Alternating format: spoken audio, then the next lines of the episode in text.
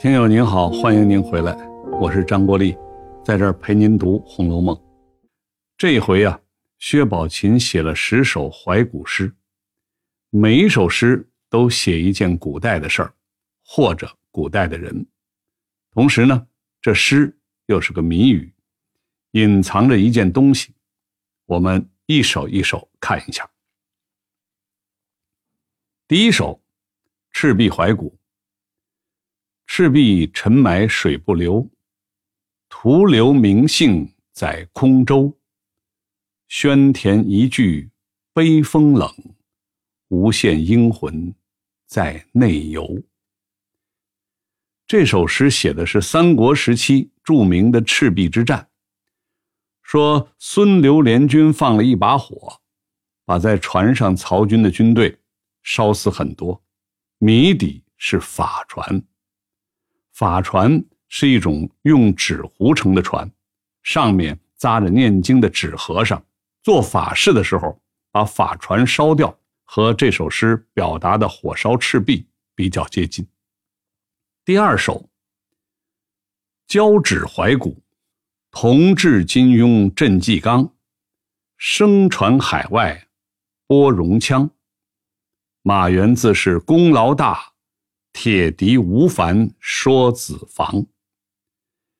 这首写的是东汉大将马援平定交趾叛乱，在交趾树立铜柱，确定汉朝国界的事儿，说他的功劳非常大，和西汉开国功臣张良一样。这首诗的谜底是喇叭，喇叭也是用铜铸造的，经常在行军打仗的时候。用来集合指挥部队。第三首《中山怀古》，名利何曾伴汝身，无端被召出凡尘。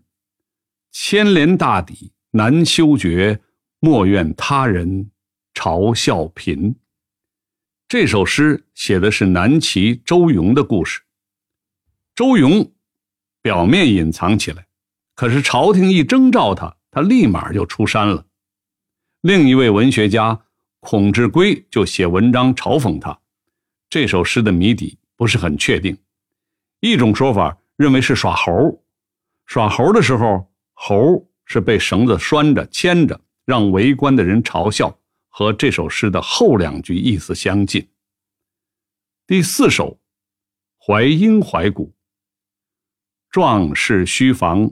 恶犬妻，三齐未定盖棺时。既言世俗休轻鄙，一饭之恩死也知。这首写的是韩信的故事。韩信年轻的时候被人欺负，遭受胯下之辱，又得到了朴母的帮助，经常给他饭吃。后来他功成名就，被封为楚王。用一千金回报了当年帮他的朴母。这首诗的谜底是打狗棒，谜底从第一句“壮士须防恶犬欺”就能看出来了。第五首是广陵怀古，蝉噪鸦栖转眼过，随堤风景尽如何？只缘占得风流好，惹得纷纷口舌多。这首诗写的是隋炀帝开通大运河下江南扬州游玩的事儿，谜底是柳絮，因为隋炀帝当年命人在运河堤坝上栽了很多的柳树。第六首《桃叶渡怀古》，衰草闲花映浅池，桃枝桃叶总分离，六朝梁栋。多如许，小赵空悬壁上题。这首诗写的是东晋王献之在桃叶渡唱歌送别他的小妾桃叶的故事，谜底是团扇。团扇是一种圆形有把儿的扇子，和团圆意思相关，正好和这首诗表达的不忍分离、渴望团圆的意思相近。第七首《青冢怀古》，黑水茫茫烟不流，兵咸波尽曲中愁。汉家制度成勘探，出力应残万古休。这首诗写的是昭君出塞的故事。王昭君死以后，她的坟墓被称作青冢。诗中出现了黑水、弦这些意象，所以这首的谜底是墨斗。墨斗啊，是以前木匠用来标记直线的一种工具。在一个小木斗里，缠着一团线，里面装着墨汁，线都被染黑了。把线抽出来，绷直了，在要标记的东西上一弹，就会弹出一条直线来。第八首，马嵬怀古。寂寞之痕自汉光，温柔一旦赴东阳。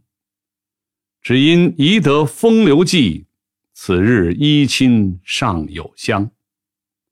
这首诗写的是杨贵妃在马嵬坡被迫自杀的故事，谜底是遗皂，类似我们现在的肥皂，洗衣服用的。